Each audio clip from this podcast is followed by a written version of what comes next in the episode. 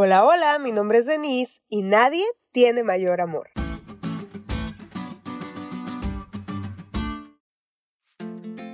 Algunos valientes han renunciado a su platillo favorito para compartirlo con la persona amada. Otros han caminado kilómetros bajo la lluvia solo para ver el rostro de la persona que aman. Pero sin duda, el récord Guinness de la manifestación más grande de amor la tuvo Cristo por nosotros en la cruz del Calvario. Nadie tiene, tuvo ni tendrá mayor amor que este.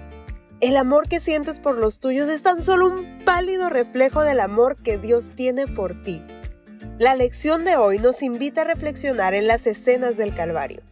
Cierra tus ojos y observa al Hijo de Dios clavado en un madero. Para que te des una idea, antes de venir a este mundo, Jesús vivía en el cielo con honra, gloria y poder. Pero decidió renunciar a eso para dejar claro el amor que te tiene. Tal vez hasta aquí te resulte poco el hecho de que renunció a su honra por el resto del universo. Entonces piénsalo así. Jesús dejó de ser Dios para hacerse humano, uno como tú y como yo, a fin de vivir lo que nosotros no sabíamos vivir. Eso también lo hizo por amor. Y si por si acaso no lo has entendido, entonces míralo así.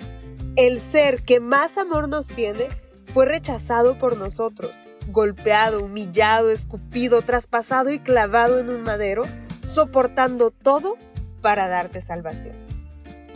Él no tenía la obligación de salvarnos, sin embargo lo hizo por amor.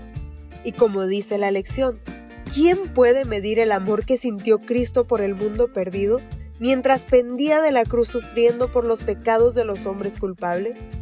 No podemos, pero sí sabemos que nunca ha existido ni existirá mayor amor que este, que aún siendo inocente, dio su vida en rescate por todos, por nosotros los pecadores. Ahora, abre tus ojos y comparte este gran amor.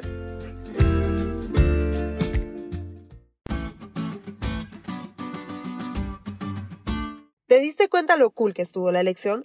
No te olvides de estudiarla y compartir este podcast. Es todo por hoy, pero mañana tendremos otra oportunidad de estudiar juntos.